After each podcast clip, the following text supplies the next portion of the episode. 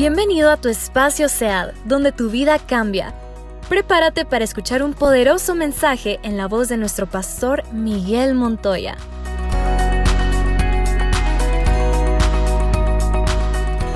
La Biblia enseña que estamos en tiempo de cielos abiertos. Juan capítulo 1 versículo 51 nos enseña, de cierto, de cierto os digo, de aquí adelante, de aquí adelante, veréis el cielo abierto y a los ángeles de Dios que suben y descienden sobre el Hijo del Hombre. Y aunque esta es una promesa hecha a nuestro Señor Jesucristo, en la cruz del Calvario, Él conquistó todas esas promesas para cada uno de nosotros. Así que de aquí en adelante, usted verá los cielos abiertos sobre su casa, sobre su familia, sobre su salud, sobre sus hijos, sobre su esposo, sobre su esposa. Usted lo verá sobre todos sus asuntos. Todo lo que su mano toque va a ser prosperado en el nombre de Jesús. Todo lo que usted emprenda lo va a concluir con éxito en el nombre de Jesús. ¿Por qué? Porque los cielos están abiertos en el nombre de Jesús sobre su familia, sobre usted.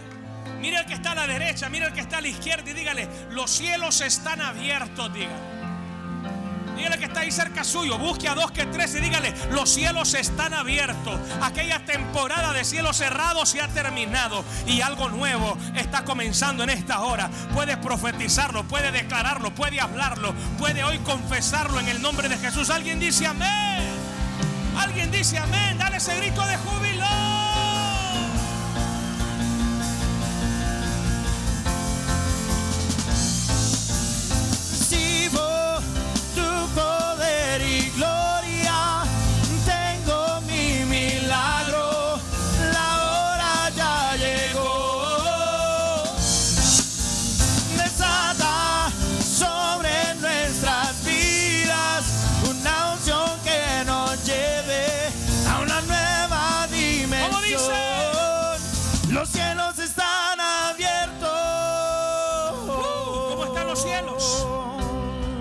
¿Cómo están los cielos? Abiertos. Escucha. En ese pasaje encontramos una de las primeras declaraciones que hace nuestro Señor Jesucristo a la humanidad. Una declaración de bendición para una humanidad perdida. Una declaración de bendición para una humanidad que está, mi hermano, extraviada. Mira que está la par suya, dígale, perdido y extraviado. Así estaba la generación de Jesús. ¿Y cómo está la generación hoy en día? Perdida y extraviada. Eso significa que aún en este tiempo, esa gracia de Dios, esos cielos abiertos se pueden manifestar en nuestro tiempo. Se pueden manifestar en, en el momento que ahora estamos viviendo. Esa expresión refleja una verdad y una realidad que es espiritual. Bendición sin límites y también temporadas de cielos cerrados. Quiero que mientras toma su lugar, vayamos caminando con lo que hoy el Señor quiere que aprendamos. De algo usted debe estar seguro en su vida. Levante su mano conmigo y diga, el único. Una vez más, dígalo, el único. Vamos, con fuerza, el único que puede abrir los cielos se llama Jesús. No es el apóstol, no es el profeta, no es el evangelista, no es el maestro, no es el ungido de Jehová. El único que puede abrir los cielos se llama Jesús de Nazaret. El rey de reyes, el señor de señores. Él es el único que puede abrir esos cielos para usted y para mí. El libro de Deuteronomio capítulo 28 versículo 12 nos enseña. Te abrirá Jehová su buen tesoro el cielo para enviar la lluvia a tu tierra en su tiempo y para bendecir toda obra de tus manos. Es más, quiero que volvamos a leerlo. Quiero que levante sus manos conmigo y quiero que lo declare sobre su vida. Me abrirá Jehová su buen tesoro, el cielo, para enviar la lluvia a mi tierra en su tiempo y para bendecir toda obra de mis manos. Y prestaré a muchas naciones y no pediré prestado. El que puede abrir esa nueva temporada se llama Jesús. El que puede cerrar la mala temporada en tu vida se llama Jesús. Pero el que le da apertura a una nueva temporada es Cristo Jesús. Creo en el poder. Creo en el poder cuando te clamo en oración para ofrecerte todo mi amor en adoración.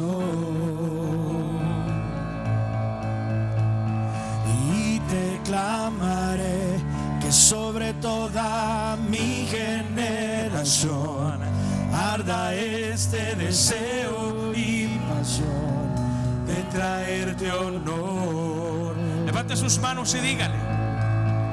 Desciende, desciende, desciende sobre mí. Desciende, desciende, desciende hoy aquí.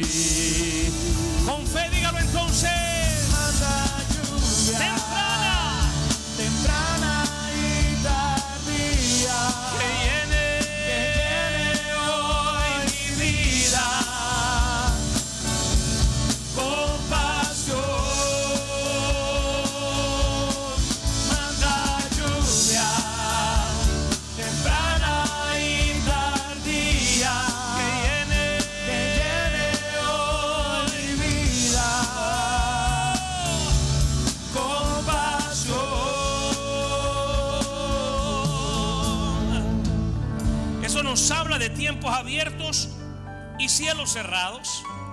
Y con cielos cerrados nos referimos a esos días buenos y malos que nos ha tocado vivir, días en los que hemos tenido que llorar y reír eh, eh, en un ir y venir de esos tiempos, anclados a nuestra conducta y forma de vivir. ¿Qué significa que están anclados? Los malos tiempos que tú vives, como los buenos tiempos, están amarrados a la conducta que desarrollas mientras vives en ellos. Si tienes una actitud pecaminosa, mi hermano, entonces tarde o temprano los días malos te alcanzan. Pero si vives apegado tratando de hacer la voluntad de Dios, mi hermano, la Biblia enseña, todo te irá bien. Pero lo que necesitas es entender que tus tiempos están anclados a tu forma de vida. Tus tiempos están anclados a ese momento. El único que ha sido fiel durante ese tiempo ha sido Cristo Jesús con nosotros. Él ha estado ahí siempre con nosotros. Él ha estado ahí en cada uno de esos momentos, en los buenos momentos como en los malos momentos. Cristo ha estado ahí con nosotros. Amén. Por eso hoy podemos decirle, Tu fidelidad es grande. Tu fidelidad incomparable es. No hay nadie más como tú, bendito Dios. grande es tu fidelidad. Grande es tu fidelidad. Vamos a subirlo un poco más. Levante sus manos, dice. Tu fidelidad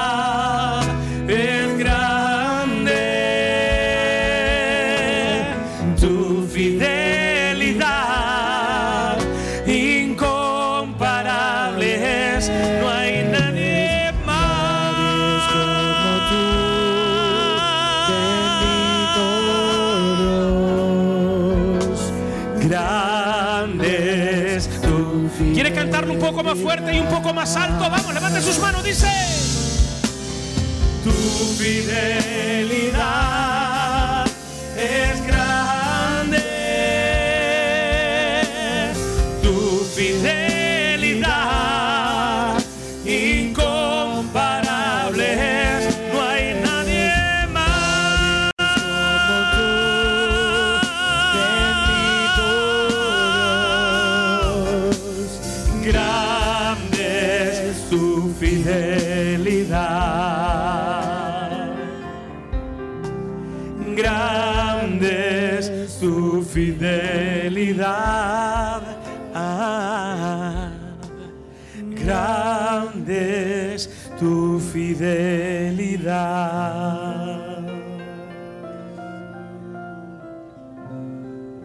de que Dios es el único que puede abrir esos tiempos, podemos entender que nuestra bendición se encuentra únicamente en Dios.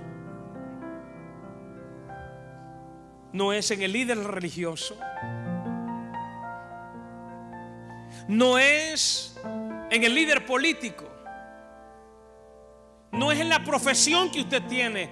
No es la plata que usted tiene. Su fuente de vida, su fuente de provisión se llama Jesús. Porque cuando estamos en tiempos de provisión, podemos acudir a Él y decirle, Señor, gracias por lo que hasta aquí tú has hecho, Padre. Y reconocer que todo lo que tenemos proviene de Él. Y cuando estamos en tiempo de necesidad, podemos correr confiadamente hasta el trono de su gracia y saber que allí Dios me va a ayudar también. Que no importa mi necesidad, no importa mi problema. Él va a estar allí. Y cuando la tormenta arrecia fuertemente contra mi vida, mi hermano, cual águila, puedo extender mis alas. Y en lugar de tratar de eludir la tormenta, en vez de tratar de eludir la prueba, voy de frente en contra de ella sabiendo que conmigo va Jehová de los ejércitos y que Él me está ayudando a sobreponerme y a levantarme a una nueva dimensión. De esto nos habla. Cuando podemos declarar que nuestra bendición se encuentra solamente en Él, queremos decir, Él es la fuente de vida y de toda bendición. Y cuando permanecemos en Él, aún las cosas malas serán transformadas por su poder en bendición para nuestra vida.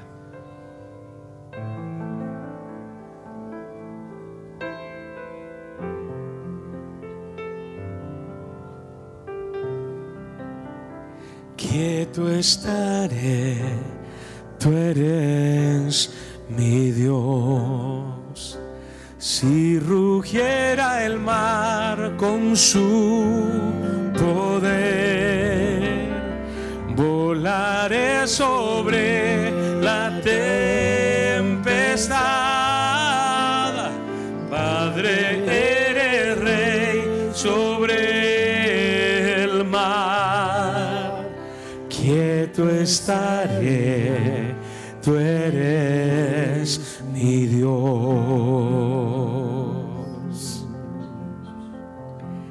Cuando esos cielos se abren, posiblemente nos ocurran situaciones como la que nos le ocurrió a Moisés. Moisés le dice al Señor, ¿qué le diré a este hombre? ¿Qué pruebas le daré de que eres tú el que me envía? Y le dijo el Señor, tira tu báculo. Y cuando tiró su, su vara en la tierra, se convirtió en serpiente. De hecho, traje unas cuatro serpientes el día de hoy. Pero en el primer culto se me soltaron, entonces andan por allí. Si a un caso la ve por debajo de la silla, no la machuque, agárrela y me la trae. Pero escuche, cuando él se presenta delante de Faraón, suelta aquella, aquel, aquel báculo y se transforma en serpiente. Ese es el tiempo de bendición de Dios. La muestra tangible de que Él se está moviendo, pero los magos del faraón le dicen, eso no es nada de- del otro mundo, porque la gente te va a decir, "Eh, esa bendición que dices que Dios te está trayendo no, es gran cosa.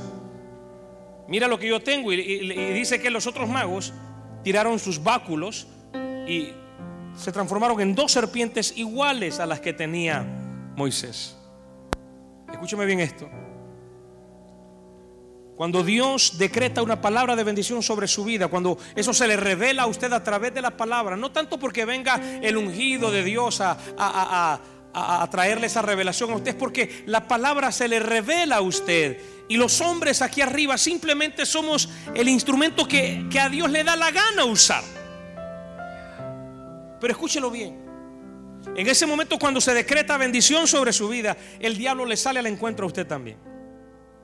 El diablo sabe que Dios lo bendijo a usted y quiere robarle la palabra, quiere robarle el gozo de su salvación, quiere robarle la plenitud de lo que Dios le ha prometido a usted. Y al salir de aquí usted se va con la palabra de que usted es bendecido, de que usted es prosperado, de que todo le va a ir bien. Y al salir ahí choque el carro. Y cuando llega a la casa se da cuenta que le, que le cortaron energía eléctrica, que le tumbaron la puerta y le robaron todas las cosas. Hasta el queso que había dejado en la mesa se lo llevaron. Dígale que está la par suya, qué bárbaro, dígale.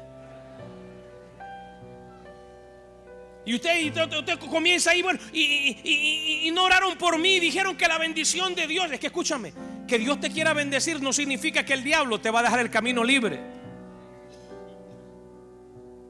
Dos serpientes se convirtieron iguales. Pero ¿sabe qué fue lo que ocurrió? Las, la serpiente de Moisés se tragó enteritas a las otras dos que estaban ahí. ¿Sabe qué es lo que va a pasar? La bendición de Dios es tan grande sobre tu vida, mi hermano. Cae con tanta fuerza del cielo, viene con tanta autoridad desde el cielo. Cae, mi hermano, con tanta potencia desde el cielo. Es tan sobreabundante que termina tragándose a toda maldición del diablo sobre tu vida y transformándola en bendición. Eso es lo que Dios está trayendo para ti y para los tuyos.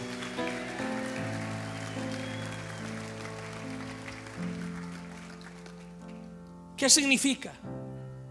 que todas las cosas malas serán transformadas por su poder en bendición para tu vida y para mi vida. El libro de Romanos capítulo 8 versículo 37 enseña, sin embargo, en todo esto somos más que vencedores por medio de aquel que nos amó. Los cielos están abiertos para usted y para mí. Confiéselo el que está a la par suya, dígaselo, los cielos están abiertos. Eso significa que la lluvia de bendición va a caer sobre tu vida. Eso significa, mi hermano, que la tierra árida se va muy pronto, mi hermano, a llenar de agua. Y la tierra que era árida y seca va a comenzar a dar el fruto que tanto has esperado.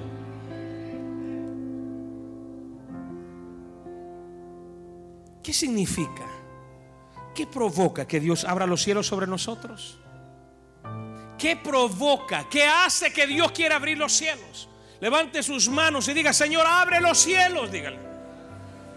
Abre los cielos sobre mi vida, Señor. Abre los cielos sobre mi familia, sobre mis finanzas, sobre mi salud. Dígale, esa enfermedad tienes que irte de mi cuerpo. Tienes que soltar a ese familiar mío. Tienes que soltar a esa, a, esa familia mía en el nombre de Jesús. Malas finanzas, pobreza, deuda. Tiene que salir de su vida, de su mente, de su corazón y creer que Dios ha abierto los cielos para bendecirlo a usted y a los suyos. Y que el río de Dios, las aguas de Dios, van a inundarlo todo, van a sepultar, mi hermano, toda maldición del diablo que te ha perseguido en los últimos años, toda escasez del diablo que ha estado persiguiendo a tu familia y a los tuyos. Meterás la mano a la bolsa, mi hermano, y no estará vacía. Habrá suficiente ahí, no solamente para ti, sino para bendecir a los que están a tu alrededor en el nombre de Jesús. Porque Dios se ha propuesto bendecirte, porque Dios ha querido sacarte ahora de cualquier situación que te ha robado la bendición. Alguien dice amén. Aleluya.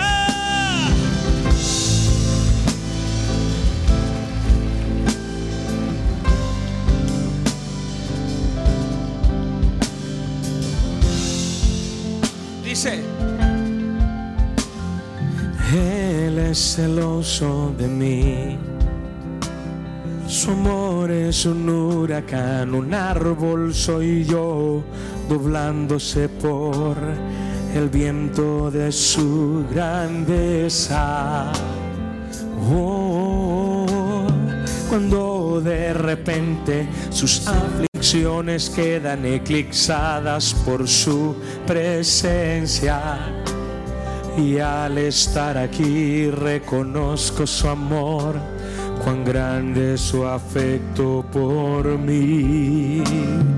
Oh, cuán grande es su amor. Oh, cuán grande, cuán grande es su amor. Sí. ¿Qué quiere decir eso, pastor? ¿Qué provoca que Dios abra los cielos sobre nosotros? Hay dos cosas importantes. La oración eficaz y la honra a Dios. Cuando tú honras a Dios con tu vida, con tus acciones, con tus bienes, eso provoca que los cielos se abran sobre tu vida. Y cuando hablo de la parte material es porque la, la parte material es lo que más nos cuesta. Somos tacaños. Le queremos dar a Dios a medias. Escucha lo que dice la palabra, libro de Primera de Crónicas, capítulo 16, versículo 29. Dad a Jehová la honra de vida a su nombre. Traed ofrenda. Venid delante de él. Postraos delante de Jehová en la hermosura de la santidad. Cuando te entregas por completo a Dios, le honras a Él. Y entonces los cielos se abren. Traed todos los diezmos al alfolí y hay alimento en mi casa. Y probadme ahora en esto, dice Jehová de los ejércitos, si no os abriré las ventanas de los cielos y derramaré sobre vosotros bendición hasta que sobreabunde. Honra y la oración eficaz. En Santiago capítulo 5, versículo 17, la Biblia enseña que Elías era un hombre con debilidades como las nuestras. Pero con fervor oró que no lloviera y no llovió sobre la tierra durante tres años y medio. Y luego en el versículo 18, la Biblia enseña que volvió a orar y el cielo dio lluvia y la tierra produjo sus frutos. Ah, pastor, pero es que Elías era un profeta de Dios. Es que Elías estaba ungido por Dios. Es que Elías era un hombre especial. ¿No leíste la primera parte?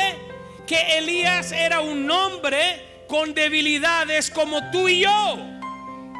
Lo que te está tratando de decir la palabra es que si simplemente tú lo crees, mi hermano, en tu boca está el poder de operar un milagro en tu vida. En tu boca está la oportunidad de que el cielo se abra en el nombre de Jesús. En tu boca está el poder de decirle al diablo, hasta aquí en el nombre de Jesucristo. Me pongo toda la armadura de Dios. Resisto el ataque del diablo. Me levanto con poder en el nombre de Jesucristo. Y declaro la bendición de Dios sobre mi casa, sobre mi familia. Le ordeno a la enfermedad que se seque en el nombre de Jesús. Le ordeno a mis hijos que cambien de manera de pensar y se vuelvan a Cristo. Porque los cielos están abiertos. ¿Qué mueve la mano de Dios? ¿Será 40 horas de oración? ¿40 días de ayuno? ¿Será mi hermano que pases metido en la iglesia todo el tiempo lo que mueve la mano de Dios? Escúchame, todo eso está bueno. Pero hay solamente algo que mueve la mano de Dios. Y se llama fe. ¿Qué mueve la mano de Dios? La fe.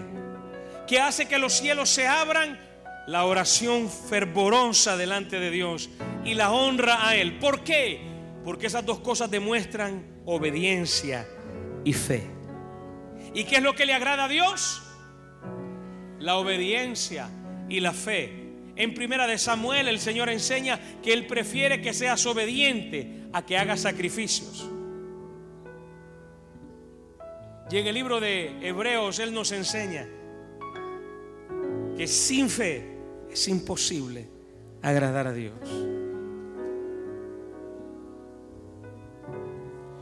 Todo es posible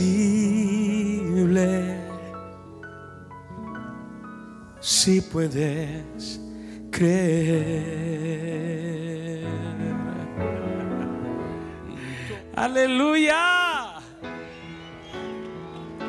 Si lo crees, hecho es. Si lo crees, Él lo hará. Alguien dice amén.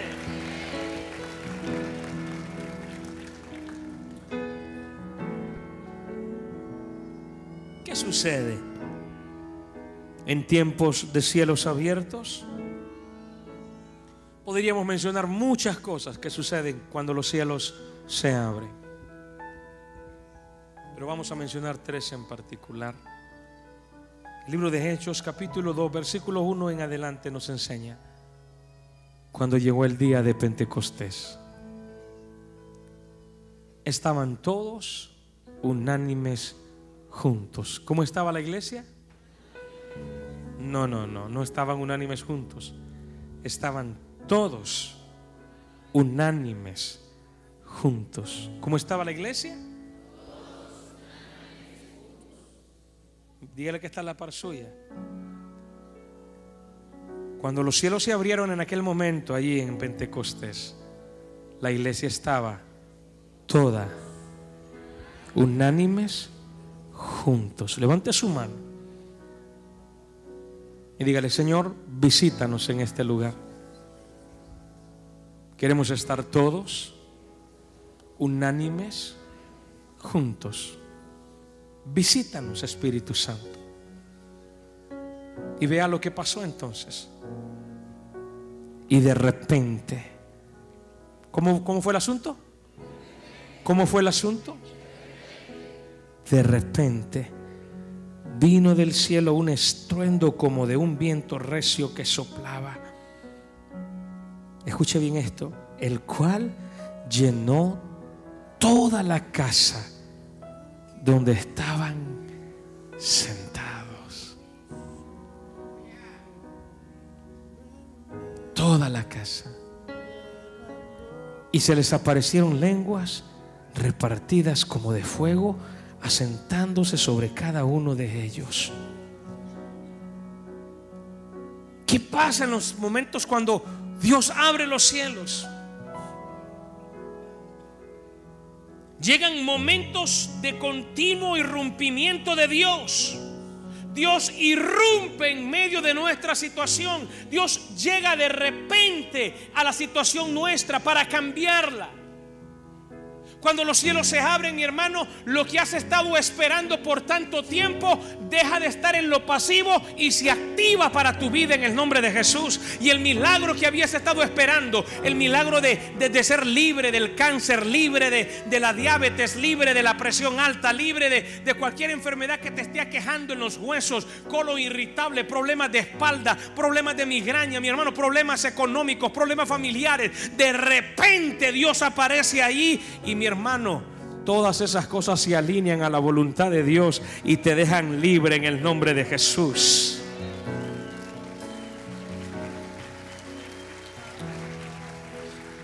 Momentos de cambio total en nuestras vidas. Momentos de cambio total en nuestras circunstancias. De repente de Dios que lo cambian todo. Dígale que está la par suya. Necesito un de repente de Dios.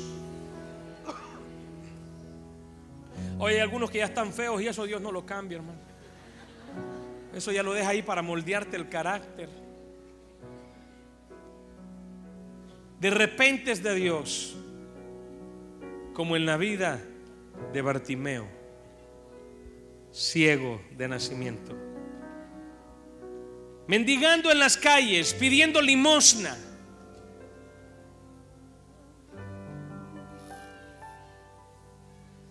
Gritaba porque escuchó que por ahí venía Jesús, el Nazareno.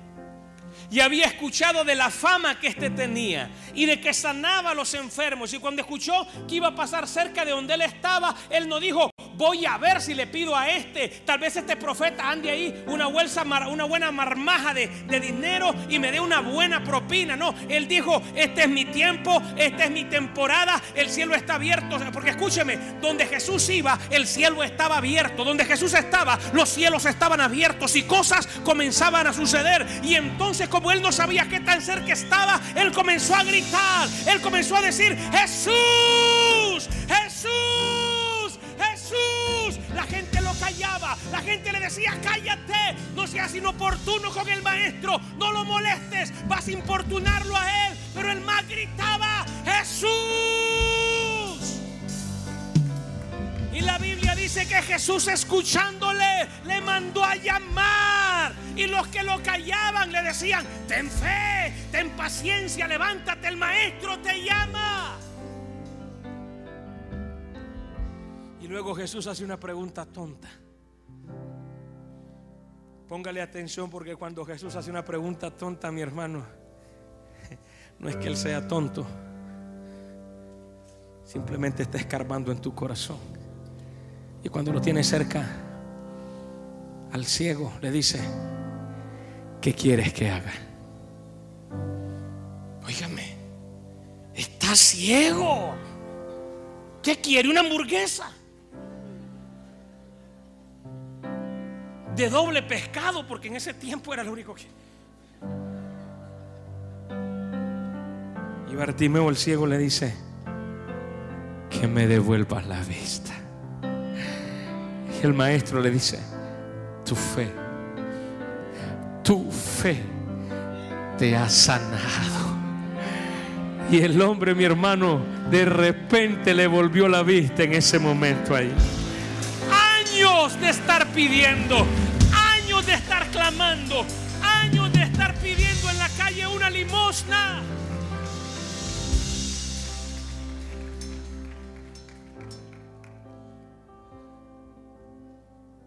12 años tenía aquella mujer de estar gastando todo lo que tenía. Había visitado a todos los médicos. Posiblemente había visitado hasta los brujos. Había tomado de toda pócima que le habían dicho.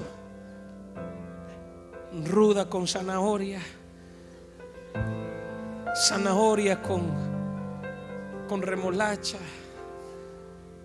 Y habían fumado el puro había hecho de todo la mujer y dijo, la Biblia enseña que antes de mejorar, aparte de gastar todo su dinero, dice que antes de mejorar, le iba peor.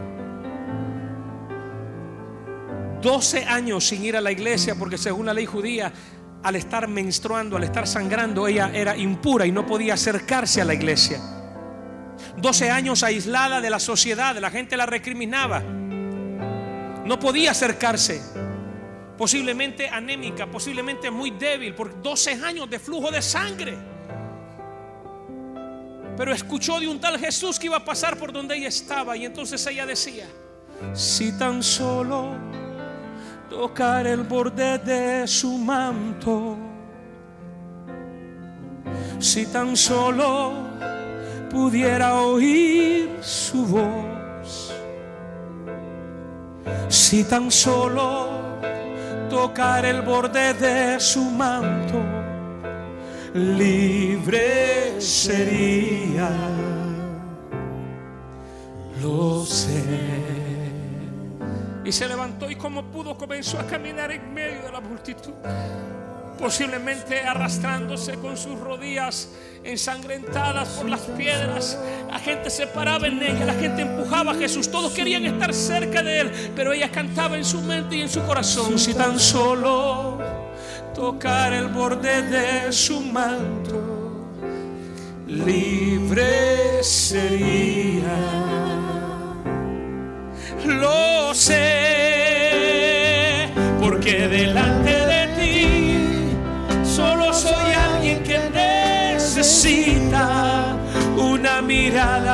Salvador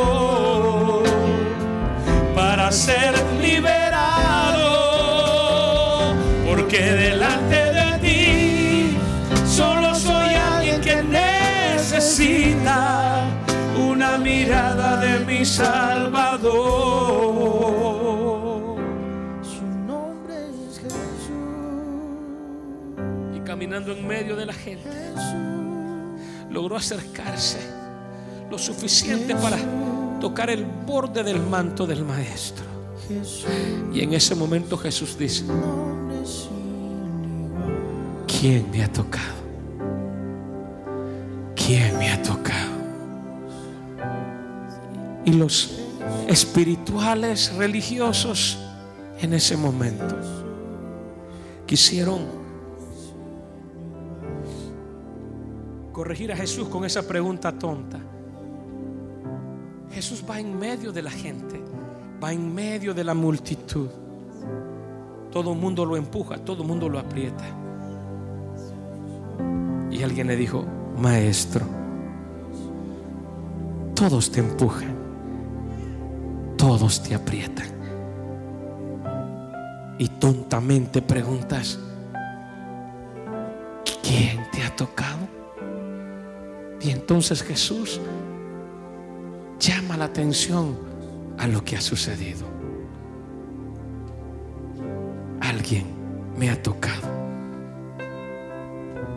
Porque virtud salió de mí y un milagro se produjo. Y la mujer atemorizada levanta su mano y le dice, fui yo, maestro. Fui yo que te tocó. Y me imagino a Jesús levantando a aquella mujer. Débil. La toma en sus manos y le dice, levántate. Tu fe te ha hecho libre. Tu fe te ha sanado. Ese es el Cristo que usted y yo predicamos. Ese es el Cristo que usted y yo alabamos en esta hora.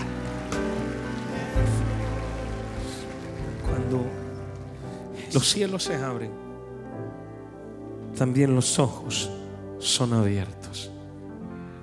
Y entonces podemos ver. Los discípulos en aquel momento se dieron cuenta que la pregunta de Jesús no era tonta, sino que él quería que vieran algo que antes no habían visto. Llegó tu tiempo, los cielos están abiertos y lo que no habías visto antes, comenzarás a verlo en esta nueva temporada. Comenzarás a verlo en este nuevo tiempo comenzarás a ver cómo las cosas comienzan a alinearse una a una a la voluntad del Señor sobre tu vida. Y cómo cada cosa comienza a caer en su lugar. En Hechos capítulo 7, versículo 56, la palabra enseña, Esteban está hablando y dijo, he aquí veo los cielos abiertos y al Hijo del Hombre sentado a la diestra de Dios. Y en ese momento Esteban está siendo apedreado por la gente. En ese momento la gente dice, pero ¿por qué Dios no descendió para guardarlo? Porque entonces no habría una historia como esa. De cómo Dios le mostró a Esteban que era mayor la recompensa en el cielo que continuar con vida en la tierra. Cuando el problema llega y arrecia con tu vida, mi hermano, y los cielos se abren, lo que Dios te va a permitir ver a ti y a los tuyos es que es mayor la gloria que se avecina a tu vida que todo aquello que estás perdiendo en el proceso de lo que Dios está haciendo para ti y los tuyos. Comenzarás a ver la manifestación gloriosa de Dios sobre todos tus asuntos en el nombre de Jesús. Hay gente de esa que está creyéndolo en esta hora.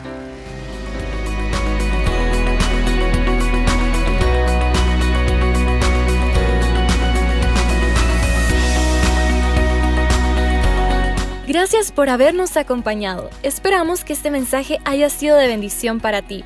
Búscanos en todas nuestras plataformas digitales como SEAD Cambiando Vidas y SEAD HN.